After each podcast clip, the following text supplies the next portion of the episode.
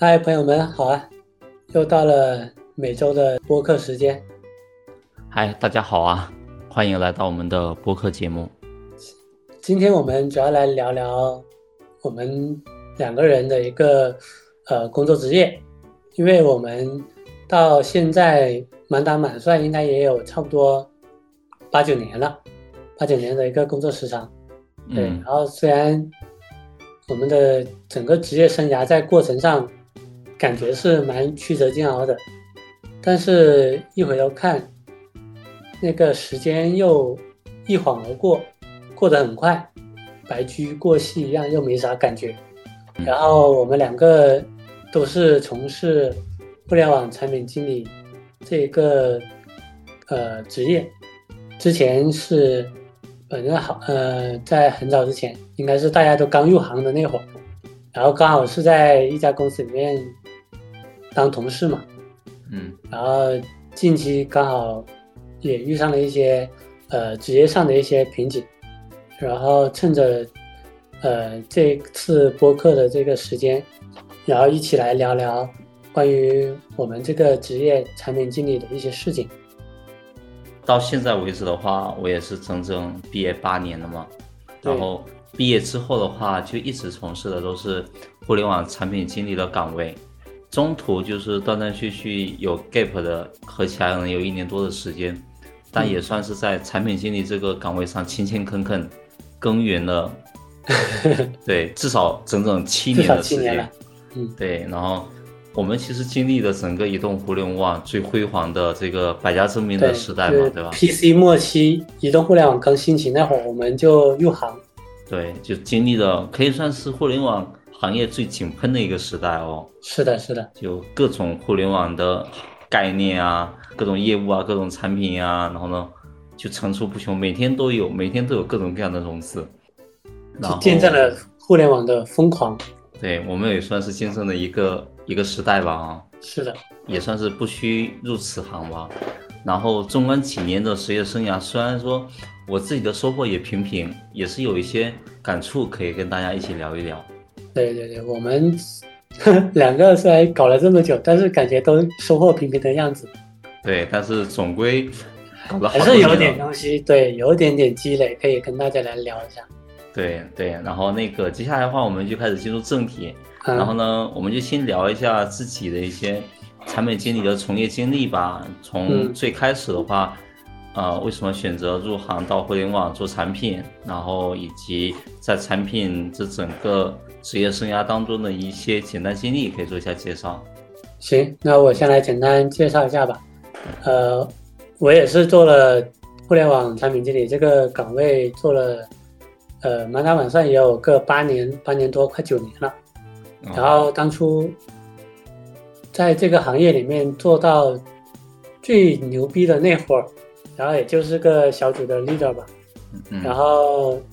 算是有负责过一整个团队，或者说负责过一个小的产品部门，对，然后可能在网上也是有机会再升到一个什么产品总监这个，但是后面就不想搞了，而且后面也遇到了一些变。公司也遇到一些变故裁员，所以就算了。然后就我当初的话是刚毕业那会儿，我是呃，因为我大学学的不是计算机相关的，我是学的什么文科管理类的。那我毕业的话就去做了专业相关的一些工呃岗位的一些工作。那时候可能那时候也是年轻，就觉得哎做一做。换一换换个地方，然后再做一做吧，反正就像是边工作边旅游的那种感觉。但是后面，后面就是，呃，那时候 PC PC 时代，PC 互联网已经算是发展的很，算发展的蛮兴兴盛的了。嗯。然后就在网上浏览，了解到了很多关于，呃，互联网对互联网的一些呃行业的一些内容吧。然后就发现里面有一些岗位我还蛮感兴趣的，嗯，就本身我是比较喜欢那种，呃，就是做一些设计啊，或者去创造一些东西，创造有趣东西的一些的这样一个人，就觉得能够创造新奇的东西，能够觉得很有意思嘛，嗯，然后就对移动互联网这个行业就新，算是当时当时算比较新兴的这个行业嘛，然后就是产生了浓厚的兴趣，然后就后面就从我原来的那些呃专业的工作，然后离职，然后离职之后辗转跑了深圳，然后又再跑来跑去了厦门，嗯。然后自己准备了一些作品，然后去厦门找了找到了相关的一些工作。一开始的话是在一家游戏公司里面做的产品运营，啊反正反正厦门那边的公司大体看来对都比较小，中小型的多，嗯。然后也不是很正规，反正就在就做呗，嗯，就反正已经入了行，入了行之后，然后再先做再说。对先先做着再说，然后再慢慢的去摸索去了解。嗯然后入了行之后，就做游戏相关的一些产品运营、数据分析嘛，嗯就也很不正规，反正就是靠自己。基本上我产品经理开开始到中期，基本上都是自己野蛮成长，啊反正就各种在网上去看产品经理相关的一些呃内知识内容啊，然后去学习啊，就反正对零零散散，完全就自学。对，基本上都是自学。嗯然后后面的话就是，呃，从那家游戏公司离职之后，然后就就是就去了就去了我跟你认识的那个公司，嗯对，就是那个电商公司嘛。嗯然后在里面的话，算是比较系统的去呃学习了整个产品经理相关成长的一些路径。嗯嗯，对，也了解到比较系统的去呃了解到整个的一个工作流程是怎么样子嗯嗯正也也经过了一段时间的磨练吧。嗯嗯嗯，那时候我们不也是先后离职的嘛？嗯，对对对，然后那时候呃也是在那家公司做了一年多，快两年吧，然后就就我们都先后就走了，然后离开之后，反正大家都陆陆续续就也做了一些，呃，经营了一些中小型公司，然后做了各种各样的一些呃产品跟工作。嗯那在厦门的话，我是基本上都是在中小型公司里面去做产品经理，然后也没有得到什么样的一些发展。反正基本上搞来搞去都是一些底层执行打杂的一些工作。虽然说那时候得益于整个行业的发展，产品经理的工资也还行，嗯但是就觉得没什么前途嘛。然后后面一八年中的时候就转战深圳来投靠你了嘛。然后投靠那时候深圳，对投靠深圳了，就来深圳了。嗯然后来深圳这这边也是，一开始也是经过一些曲折吧，因为厦门那些小破公司他们的的一些从业经历没什么没什么不管用。呃对，不管用就就没什么呃说服力吧，就别人不会认你，不怎么认你这样的没亮点，没对，没什么亮亮点，别人也不知道你做这些东西是是干嘛，有是是做的有多好。对，对。所以所以其实早期的话，履历不够牛逼，对，履历也确实不够牛逼，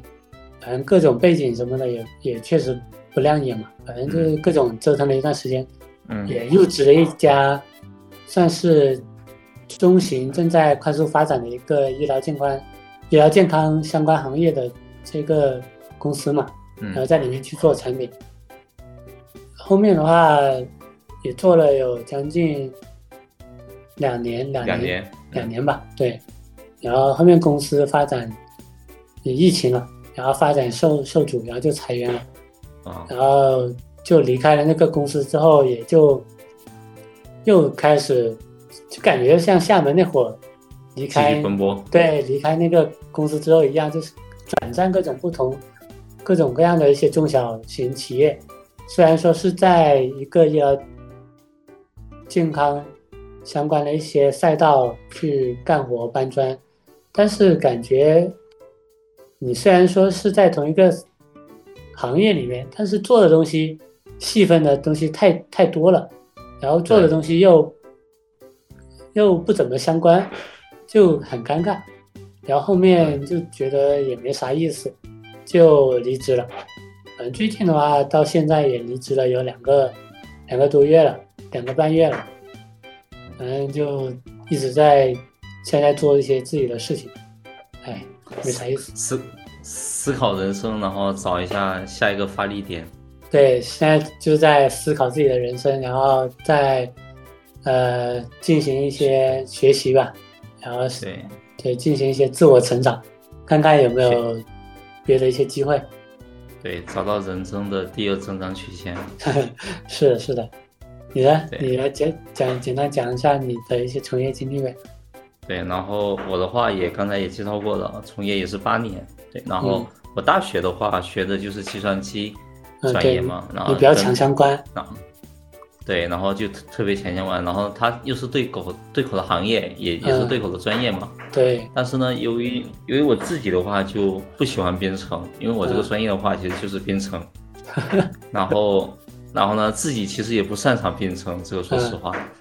对，然后我其实也更喜欢有创造性、有趣味的，然后能发嗯能更多的去发挥一些主观能动性的事情，就跟你很像。嗯对，然后刚毕业那会儿的话，其实也没有什么确定性的工作方向，嗯哼，就也不知道自己干啥。对，对，但是呢，我还是想说自己要进入互联网嘛，因为我刚好也是这个专业的嘛，嗯也是这个行业的嘛。嗯对，所以所以也不知道干啥，但是我肯定是要进互联网。对，嗯。然后一开始的话，自己也不了解什么是产品经理，因为那时候的话，产品经理应该开刚火不久吧？对，才刚刚火。对，就是一几年的火就还就还好，然后只觉得说这个岗位上的描述就很吸引人，嗯。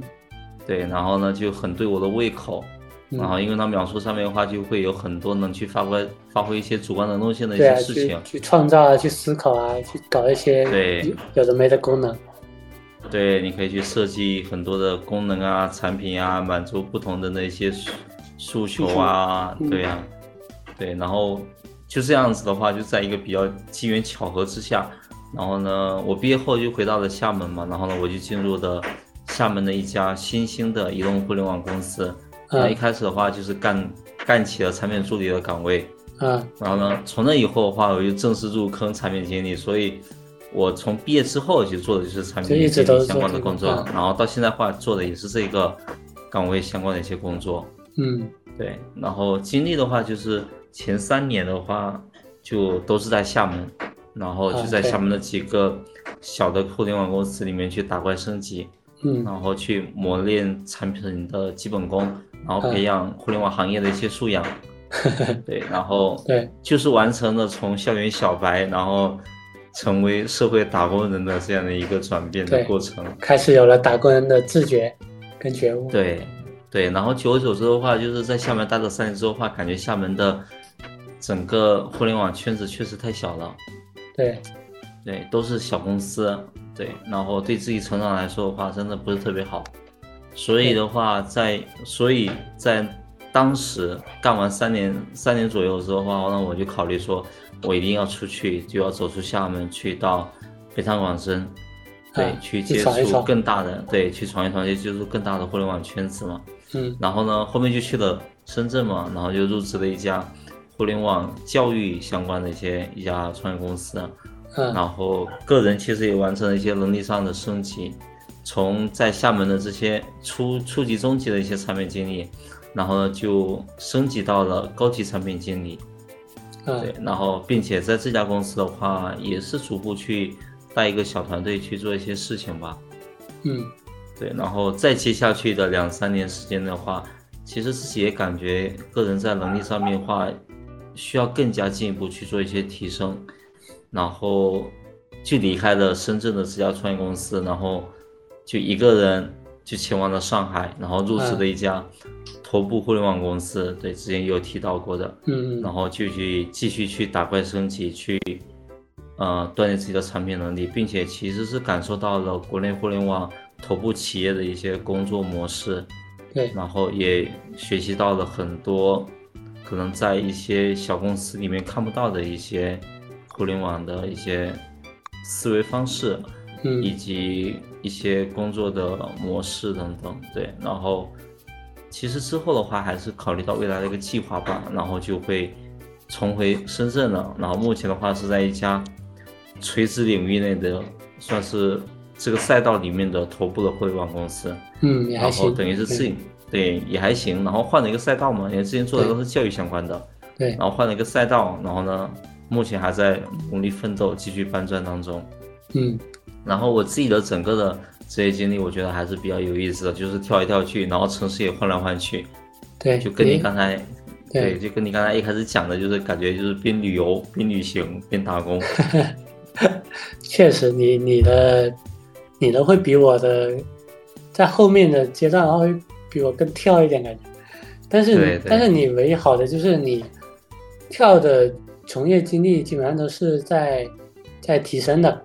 你的那些就产品经理那些，比如能力啊、业务啊，都是在不断的。升级的，在爬坡的一个过程嘛。那我我的话，我就就比较不好的就是，我都是瞎鸡巴跳 瞎瞎他妈搞。我觉得我们的趋势还是向上的吧，就可能是缓慢向上。对，我是太慢了，就是基本上都是在在努力爬坡，爬一个很缓慢、很漫长、漫长的一个坡。对，你的话会稍微好一点。对。哎，那刚才也说到，就是其实我们都多少都有从，比如说初级呃产品专员或者产品助理，然后慢慢的去打怪，去升级成为比如说中级产品或者高级产品。那刚好就是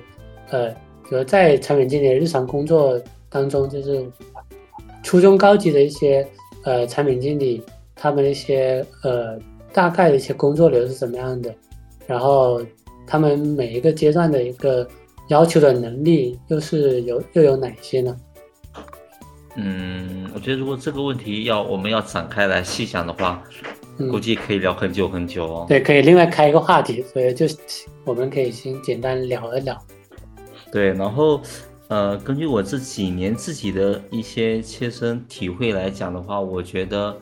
呃，在日常工作这个方面，如果是三年或者三年以内的这些算是初级的产品经理，或者我们叫做产品助理，嗯，那么他其实更多的话会去做一些可能跟用眼相关的一些工作，就比如说去处理一些用户的反馈啊，接触用户的群体啊，做一些竞品的分析啊，或者用户群的一些分析等等，嗯，然后呢，但是呢，他这个阶段的话，他也会去。分析一些比较简单的、独立的一些产品需求，并且会去写 PRD，因为这时候话是处于最最最基础的一些产品基本功的一个打磨阶段。是，对对，然后会去会去会其实是帮助我们去在这个阶段里面去去锻造个人的一些产品能力的。对，基础能力。对，然后也会去进行一些版本更建呐。然后跟进之后的话，一些数据观测啊、效果复盘啊等等。嗯嗯，其实一个产品经理最最最基础的一些能力啊，一些日常需要做的一些事情的话，我觉得是在这个阶段里面反复反复去不断进行的。对对，然后我觉得在这个阶段的话，可能更看重的是在某一块独立的功能的、独立的一些产品功能上面的一些策划能力吧。对，要对他。对，整个需求的把控能力。对对对，对于相对来说可能比较小的、比较独立的一些模块的一些需求的规划、一些把控能力上面。嗯，然后如果是三到五年的话，这个阶段的话，可能就是一些中高级的产品经理了。那么，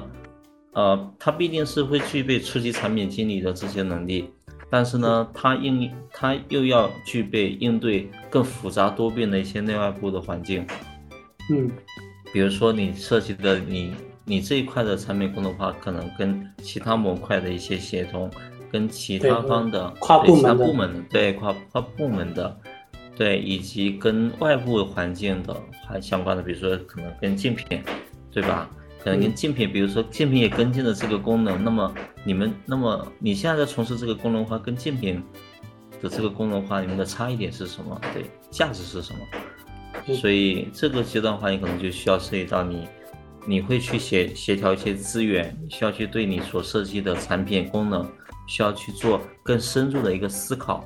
那么这个阶段的话，其实还是更侧重在一个或者是某几个核心模块的一些策划能力上面了。嗯，对。然后如果说在往上的话，就五到八年的一些资深产品经理的话，那么他会具备像之前初中高级的产品经理的技能，并且他需要有更强的一些向上管理的一些能力。嗯，对，需要去把握住把把握住。呃，你当前所负责的这个模块、这个产品的一些，呃，一些未来的长期的一些规划，并且去要到更多的资源，能去支持你去做这个事情，并且要对上去做很多的项目的汇报，去协调跨部门的资源的协调。然后呢，其实在这个阶段的话，可能有一部分的产品经理他已经不用自己动手去写 P R D 了。对对，但是呢，他会更聚焦在做一些。产品规划层面的一些思考吧，嗯，对，然后呃，大部分的话，可能到后期，可能到七到八年的话，你可能都可以去独立负责一条独立的产品线。对的，对。然后如果说是八年往上的这些产品总监或者可能是 VP，VP 来说的话，那么一般的中小型公司的话，可能只有一位，只有一位这样的产品总监或者产品 VP，对吧？那么他是会负责所有产品线的一些规划，对，并且他需要去考虑到的是整个业务、整个产品线的一些商业价值，以及对于用户的服务方面。平常更多的可能就是跟老板开开会，对对，然后呢，对对对。对，然后就跟内外部的一些合作伙伴去沟通，然后着重其实在思考一些产品的。定位上面以及长期的一些价值，对，更商业，我觉得这策略对，对，更商业，然后呢，更面向未来一些吧，对，对，然后这这是我觉得可能对于不同阶段的产品经理在日常工作上面会涉及到的哪些哪些环节吧，然后在能力上面的话，我觉得可以这么去看，就是根据我们不同阶段的产品经理来说，那么在三年或三年以内的这些产品经理来说的话，我觉得这个阶段。更重要的品质或者能力的话，应该是这一阶段的产品经理，他应该有具备极强的好奇心，嗯，对他有很强的一个探索欲，他对他对于他想去做的这个产品，他能去钻研，并且他足够的对足够的聪明，嗯，能对能做很多的一些深度的思考，嗯，对，并且有比较强的一些执行能力，因为这个阶段其实会比较考，会比较会。更多其实去做很多执行上面，对偏执行层面的一些工作。对，然后如果是三到五年的这些中高级产品经理来说的话，我觉得会更加强调于去关注他们的深度思考的能力。嗯，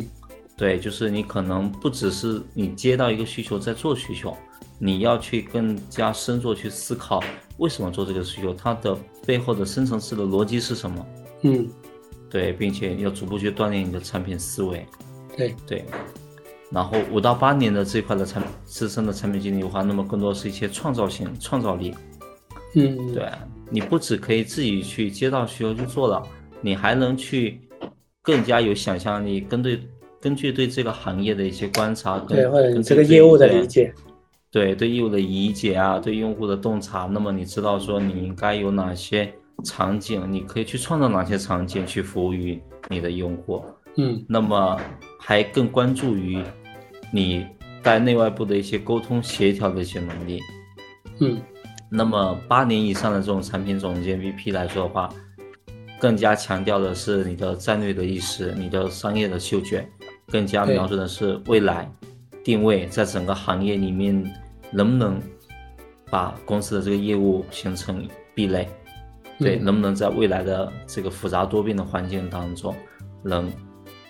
能一直去占据到有利的一个地位，这是我觉得可能不同阶段产品经理更关注的一些核心能力。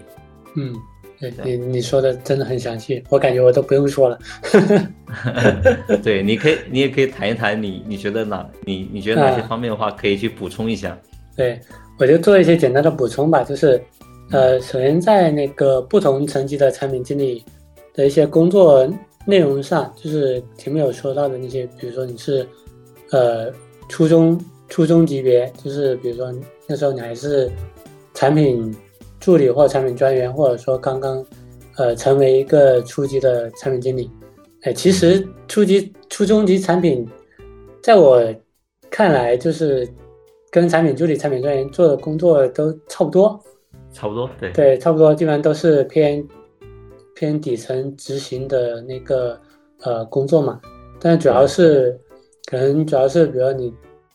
刚毕业实习成为一个产品助理的时候，可能会先先熟悉一下一些呃用熟悉你的一些产品的用户群啊，做一些用户像你说做一些用户调研啊，然后处理一些呃用户在对于你们这个产品的一个。呃，需求的需求或者问题的反馈嘛，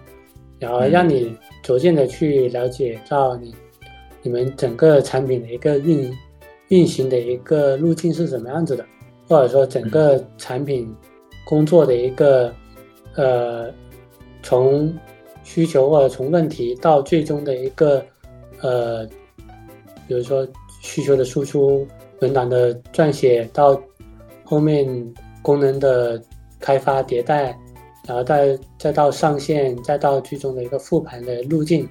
是怎么样的？我觉得是在呃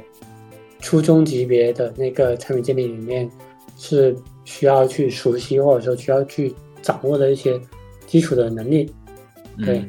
那到了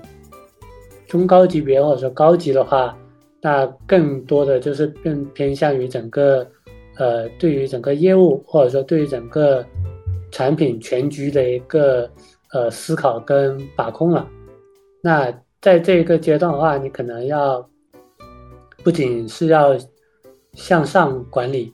那可能你还要向下去传达整个产品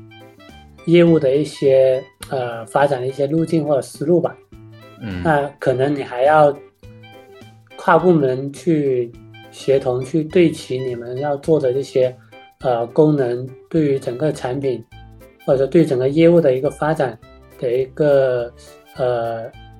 的一些好处，或者说呃为什么要做这些功能的一个场景是什么？可能你要同步给跨部门呃协同的一些呃兄弟兄弟同事吧。就比如说你可能是产品，但可能你做的这个产品是需要销售。或者说需要售前、需要运营去推广、去维护的，那你可能就是要在规划这些产品的时候，可能要考虑全局的一些呃一些增长吧，就是你更偏向于整个产品的一个增长方向的一个思考。对对对，然后再再往往上呢，就是总监 BP 嘛，因为。是我也没做过这个层次，可能具体也不是很清楚。但是就我观察的一些，我之前领导的那些领导，就总监 BP 来讲，就这种的话，一般像你说的，都是呃负责跟老板开会，或者说负责出去谈一些商务合作，去洽谈跟其他一些呃业呃业务公司啊，或者说跟其他一些。呃，兄弟公司啊去洽谈合作合作业务，然后或者说就是，呃，在对于你整个产品，或者对于整个公司所在的这个行业的一些呃商业化的一些思考，然后还有它长期发展价值的一个策略上的一些思考跟制定，你像像你说的，就如何能够在让我们公司这个产品在公司的这个行业里边始终保持领先，或者说始终保持独特，然后始终保持有它的一个竞争力。对，这些都是更高级别总监 VP 去思考、去呃去确定的一些内容。那确定了这些内容之后，他就会总监就会把这些内容涉及到一些发展方向，然后再传达给高级产品。然后高级产品接到了这些信号，然后就去开始研究、去钻研，不管是竞品也好，或者说去呃针对性的去跟客户去调研也好，那他就会把这些方向拆分成具体的一些呃业务或者说呃模块化的一些功能的设计思路，然后拆细下来，然后再分派给，比如说初中级别的产品经理，然后一起来探讨这个这些呃功能或者说这些模块的一些方案怎么样去执行落地，然后一层一层的上传下达，然后形成了整个初中高级到总监这一个呃闭环一整条链路的一些工作闭环嘛。嗯对，那到那个产品经理的一些核心能力的呃重点跟排序的话，我觉得其实对我来讲，我觉得不管是呃初中高级吧，我觉得它的一个排序，我觉得对我来讲是首先人品或者说人的这个道德品质，我觉得是第一位的。那人品之后的话呢，就是会涉及到你的沟通以及学习能力，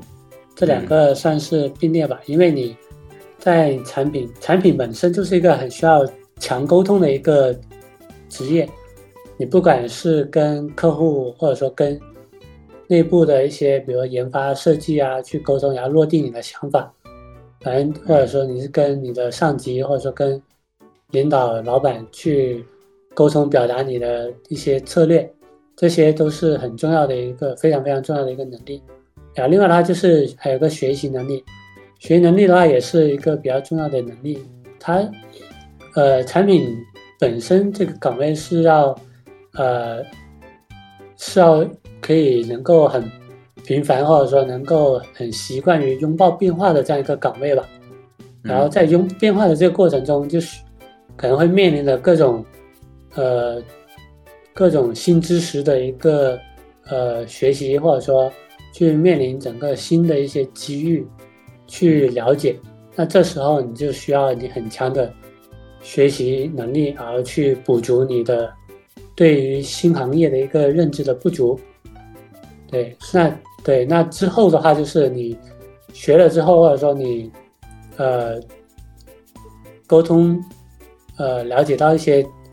更新的一些思路之后，那你还是要有一个呃总结复盘的这样一个能力嘛，就是能够让你有一个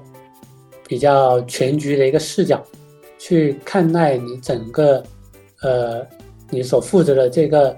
呃业务或者说你所负责这个功能模块，在整个比如整个行业或者整个产品的这个大盘里面你。所处的一个位置是怎么样子的，然后你怎么样去呃策划或者说怎么样去思考，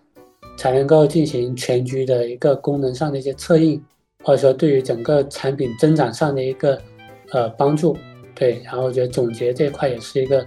呃比较重要的一个能力。那最后的话就是一些呃创新能力跟 整体的一个细节把控能力吧。那创新的话，我觉得。因为像早期的话，产品这个行业、产品这个职业的话，呃，对创新来讲还是蛮要求蛮蛮高的。因为，因为你要去对你这个行业有清晰的认知，然后有了认知之后，你才能够去呃创造或者创新出对这个行业所需要的一些呃能力，然后你才能够赋能给这个行业去。去哎，又说了一个互联网黑话，呵 呵反正就是帮助这个行业去呃发展嘛。那创新这个，其实创新也不是你你你瞎瞎搞，嗯，就是还是要基于你的业务的一个策略，然后去创造出你适合这个业务发展的一个呃模式或者说场景功能。对的，对，那最后呢就是细节把控嘛，那你。东西做出来了，好不好用，或者说能不能用，那你在细节上，你肯定是要需要去把把关，然后等等到不要等到面向用户或者说面向市场的时候才发现一堆各种各样的问题，那这样的也可能对于你这个产品来讲也你口碑就就砸了，那对于它发展也就是也不好，对，反正这些。就基本上就是我对于，呃，产品经理这个不同阶段的一些，呃，工作流、工作内容以及他的一个能力的一个理解了。嗯嗯，对我们俩聊的，我们俩聊的内容的话，我觉得也基本上把对于产品经理在日常工作当中要做啥事，以及对产品经理的能力要求，已经做了非常非常详细的一个介绍了。对，说的口干舌燥，基本上也差不多这些内容。你要再细一点的话，就是针对这些内容再进行每一个点都可以再进行深挖下去。对对，那我觉得，哎，如果说让你来做一个简单的总结，你觉得什么样的具备什么样特质的产品经理，他才算是一个所谓上我们就是一个合格的产品经理呢？其实像我从业这么多年下来嘛，其实也，呃，就不管是我自己还也好，还是说跟呃，遇到了一些同样是产品经理的一些同事也好，然后我观察下来，我觉得，呃，像一个好的一个产品经理，或者说一个合格的产品经理，我觉得要满足四个字吧，就是专业靠谱。就是怎么理解“专业靠谱”这四个字呢？就是首先就是呃，比如首先像前面我们说的，不同有不同层级的一些产品经理嘛。初中高级别，那比如像，呃，初级或中级产品，那可能大部分时间都是在做一些执行层面的一些事情，比如说，呃，沟通需求啊，然后写写文档啊，然后跟进各种问题啊，然后处理问题，然后去，呃，发版上线啊，然后还有一些数据的一些跟进啊，还有整个功能一些复盘啊等等，那像。初级、中级要做到专业靠谱，那就相当于是要在这些点里面去做好你应该做的一些事情，做好那些工作。就比如说你要分析需求，要写需求文档，那你就是要把这个文档给给写清楚，然后写的很简洁，对，清简简洁明了，然后能让开发同事或者说让你的设计同事能够很清晰的看了之后。基本上就是无障碍的就能够，呃，大体理解到你想要表达的这个呃意思，对，对。那你比如说你要在处理问题的时候，那你就是要把这个问题处理的呃漂亮，处理的高效，及时高效。那你跟进产品的一个功能的版本发布上线，那你就要尽职尽责的去跟进到底嘛。那你比如说发版啊。呃，上一些应用市场啊，然后上到正式线给到客户去使用啊，呃，保证在整个过程中，就是尽量不出问题，或者有问出了问题的话，就是尽快的组织去复盘去修复嘛。对，那像这样举的这些例子啊，就是呃，相当于是初级、中级产品的话，如果能做好这些，呃。执行层面的一些工作内容，那你在对，你就在比如说你的其他兄弟部门，或者说比如说你在你在开发眼里，或者说你在运营眼里，你在客户眼里，那他们就会觉得你是专业靠谱的，嗯，因为你做的事情都呃没有给他们增加负担，或者说你能够很好的帮他们去解决，或者是去处理他们发现的一些问题，那他们。那你就相当于是慢慢的在他们，呃，在他们呃这个群体里面取得了足够的信任，嗯，对。那像呃再往高一层级的话，那你可能就是呃要专业靠谱的话，你可能比如说像高级产品，那那也就是要做到你整个功能的一些呃策划，或者说整个呃产品的一个。呃，发展的一个路径嘛，你策划或者说你版本需求的一个管理，你是要做到有理有据吧，然后做到优先级的一些呃合理的一些排布，然后以及一些呃合适的一些应用场景的一个做好相关的一些应用场景一个解释，对，那你相当于是呃为什么要做这些事情，或者说做这些事情能够取得什么样的效果，然后。做了这些事情之后，我们那些收益是什么样的？那你能够把这些问题给解释清楚，那可能你就在别人眼里你就是专业靠谱的。对对，那就简单来讲，总结来讲就是说，你在对应的层级里面做好自己负责的一些事情，对，能够让大家都能够呃很清晰的认知或理解你做的这个事情，然后好好的关注你整个产品业务的一个发展，然后坚持做一些正确的一些决策啊，然后持续创造你在的这个岗位的一些价值，我觉得就是慢慢的做下去，你就能够。体现出专业靠谱这几个字的一个意义了，我是这么觉得的。嗯，对，你呢？你你怎么呃判断一个产品的一个合格，或者说它一个优秀？对，然后我想基于就是我们上一个问题聊到的，就是我们会对于产品经理要具备的能力会进行探讨嘛。然后我想一个其实一个合格的产品经理应该是需要满足我们上述说到的这些能力的。对对，这些能力我觉得是一个基础的要求。对，但是呢，你不一项不一定就是说你每一项的能力你都要做到八十分，或者是九十分，甚至一百分。但是呢，你在每一项能力上面的话，你不能有明显的短板，就基本上都要均衡嘛。对，那其实，在前几年开始嘛，就是各个大厂都会纷纷推出自己对于互联网各个行业的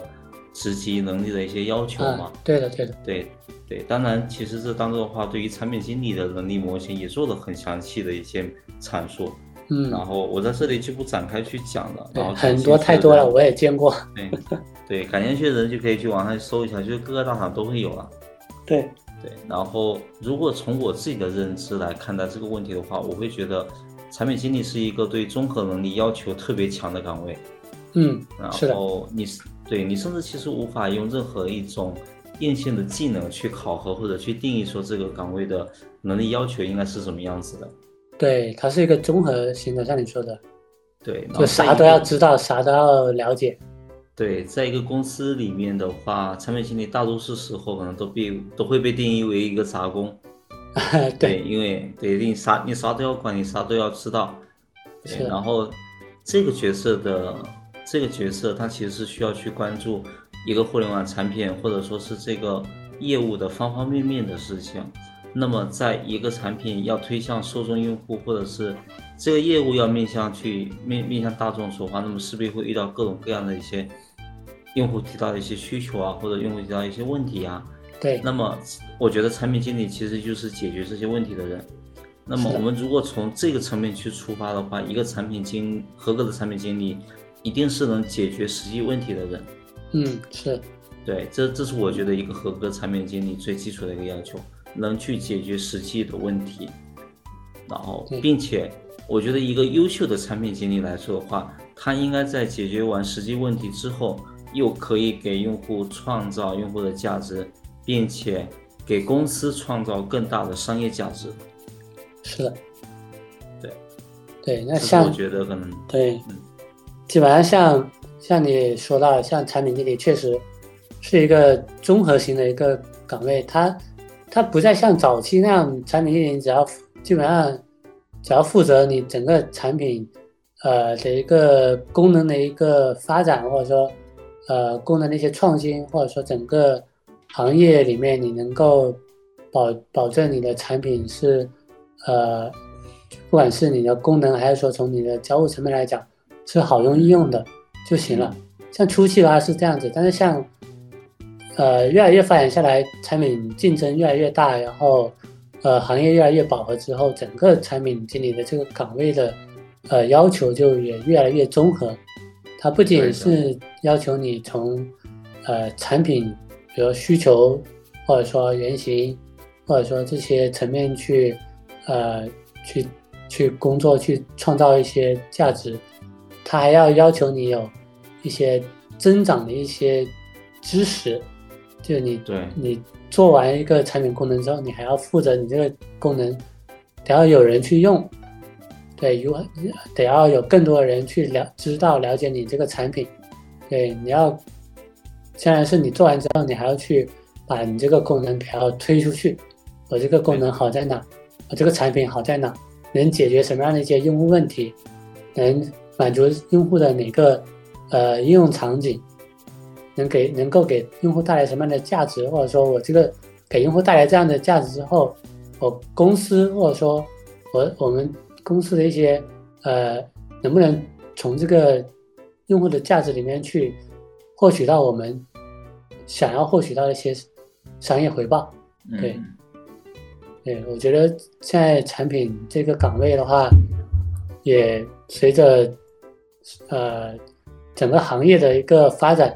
也越来越饱和，然后竞争也越来越大。它不再像以前那样这么要求那么简单，基本上像有句话嘛，人人都是产品经理。那现在到发展到现在来看的话，呃，整个产品经理的行业也越来越呃就越来越饱和了。那你觉得在这样的一个前提之下，产品经理还存在什么样的一个发展方向呢？或者说它的一个呃现阶段的一个产品经理，它的一个壁垒又在哪里？我们如何能够塑造出我们自己的一个产品这个岗位的一个壁垒？嗯，我觉得就从互联网产品经理这个岗位兴起到现在，可能还不到二十年的时间吧。对，不到。对，对，甚至于成为说互联网的一个热门岗位，到现在可能在十十来年时间多一点吧。对，然后我觉得这是一个新兴的高科技行业，对于互联网行业来说，同时呢这个岗位它本身也是一个新兴的岗位，然后这两者其实都存在着不断的进行行业的规范和岗位你重新去定位、重新去规范，对于能力要求逐步的去完善的一样的一个过程。然后嗯我觉得对于未来哦，对于互联网行业而言，或者对于产品经理的岗位来说，我觉得都将会面临着更大的挑战。是的，呃，随着这整个外部环境会越来越复杂多变，以及行业发展会越发的成熟，岗位的分工会更加明确等等。那我觉得产品嗯经理的核心壁垒势必会在于，呃，产品经理本身对于行业的认知程度，以及产品经理对于这个行业在未来的一个预见性。是。的对，，我觉得对于行业的认知程度可以帮助产品经理在当下去做好，去做对这个决策，少走弯路。对，那么对于未来的预见性的话，可以帮助产品经理基于现状，能对未来有准确的一个预判，并且保对保持着整个业务或者产品的一个核心竞争力。对，然后确保说你公司的这个业务的话，在市场上面是一直处在领先的位置。对，领那么对于，对，那么对于这整个行业的认知程度，大多数时候我觉得可能是取决于，呃，你在这个行业里面做的做了多久，做的多深，有多钻嗯研。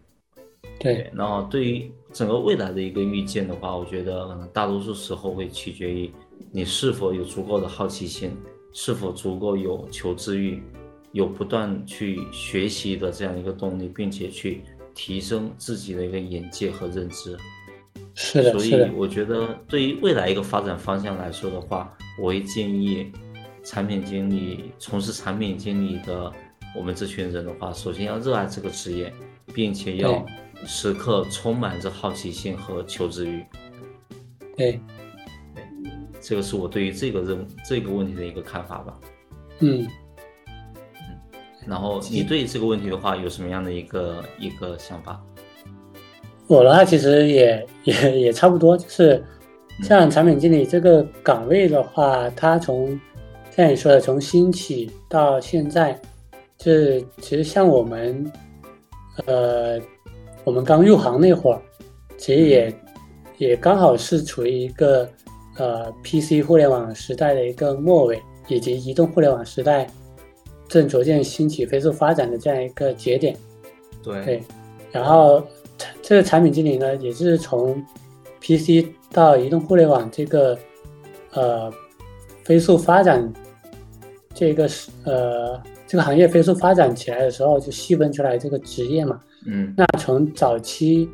从事或这个岗位的，基本上都是一些行业专家，或者说就是老板自己啊，或者说就是程序员转转的呀、等等。那后面飞速发展起来了，那整个行业的人才需求量就起来了。然后就慢慢的就越来越细分出了明确的产品经理岗位，就专门，其实产品就就之前的产品经理岗位，在我呃理解来看，就是专门就负责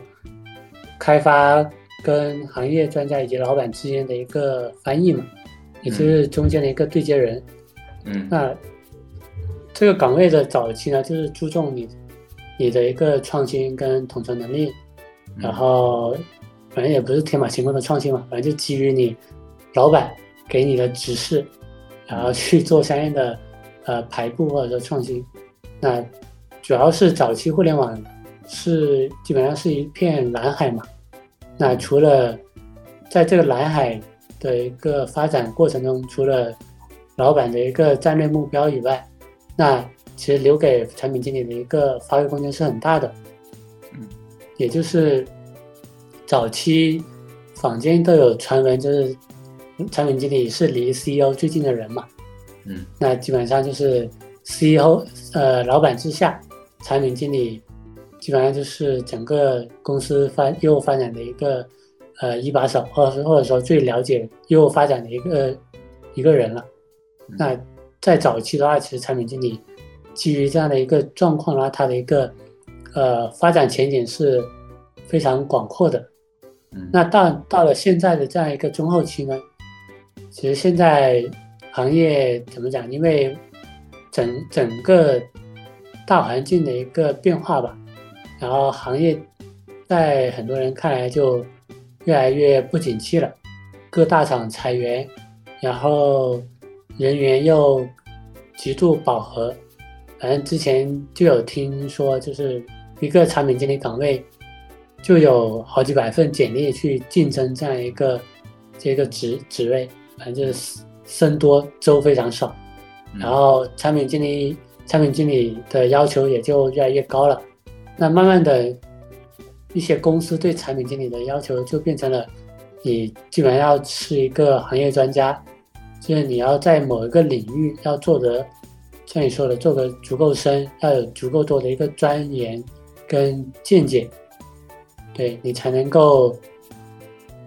才能够满足他这个公司对于产品经理的一个要求。嗯那产品经理就变成了一个行业专家，以及在公司里面的一个呃，就系统支撑人员相结合的这样一个岗位嘛。嗯在公司里面也就偏更偏底层执行跟跟前线运营业务部门的一个服务支持的这样一个人员。嗯那像如今来看的话，产品这个岗位在未来的一个发展，你可能也就越来越看得见、摸得着它的一个天花板了，而且它一个想想象空间可能也就越来越小。那其实反过来看的话，可你如果对一个行业有足够多的一个认知跟了解，那说明你的个人能力，其实或者说你的个人的一个眼界，也是呃蛮在这个行业里面也是蛮高的。那产品经理的这样一个呃岗位的天花板呢，在一定程度上也取决于你的个人能力嘛。如果你是一个能力比较强的人，那你的产品经理这个岗位的天花板，那也是也会更高。那可能你如果在一个好的平台，或者说一个呃正在飞速发展的一个呃起步的这样一个公司的话，那可能你坐稳扶好，你可能就一路打怪升级，你就坐火箭就飞上去了。对，那你的发展的话也会相应的很好。那如果你是一个呃能力你觉得比较一般的产品的话，或者说你到三十岁你还没有坐稳一个公司的中高层，那可能你的天花板就在我看来就基本见顶了，除非你有足够的一个运气，或者说你能够抓住另外的一个机遇，嗯你能够去呃实现呃第二次的一个呃发展，或者说第二个呃第二次的一个职业跃迁嘛。那如果你觉得你在这样一个能你觉得你自己能力一般，然后在产品经理这个岗位发展已经到头了，那最好也是能够提前去发现自己一些呃兴趣兴趣点吧，或者说尽早找到自己的一个第二增长第二增长路径。这样的话，你才不会被呃互联网这个三十岁的这个门槛，或者说三十五岁这个门槛给绊倒。嘿，那至于建议的话，其实也是像你说的那样，是如果你是在产品经理从业的这个初期，那你就是要保持有足够的一个热爱和好奇心，然后去勇于探索你所在的这个行。呃，公司的这个行业，或者说你去深挖你这个产品所在的这个业务路径，对，提高你的认知水平跟呃你的眼界，然后去在跟着公司发展的这个过程中，去慢慢的一步步的去抓住发展所带来的一些呃机遇，然后继续去。深造你的产品的专业的能力，对我觉得这就是，呃，就是就是我个人对于整个产品发展的一些方向上的一些建议吧。很详细。哎，反正就大家都是过来人，该怎么样的其实都都清楚，但可能我们走着走着就走差了而已。好，今天我们也针对于我们这个呃共同的这样一个职业聊了蛮多，然后也聊得很详细了。然后如何成为一个专业的产品经理，成为一个合格优秀的产品经理，啊，我觉得能听完这一期的人，我觉得应该都有一个呃比较清楚的一个认知了。今天我们就先聊到这呗。反正关于我们这个岗位的一个聊，呃，一些分享也就差不多了。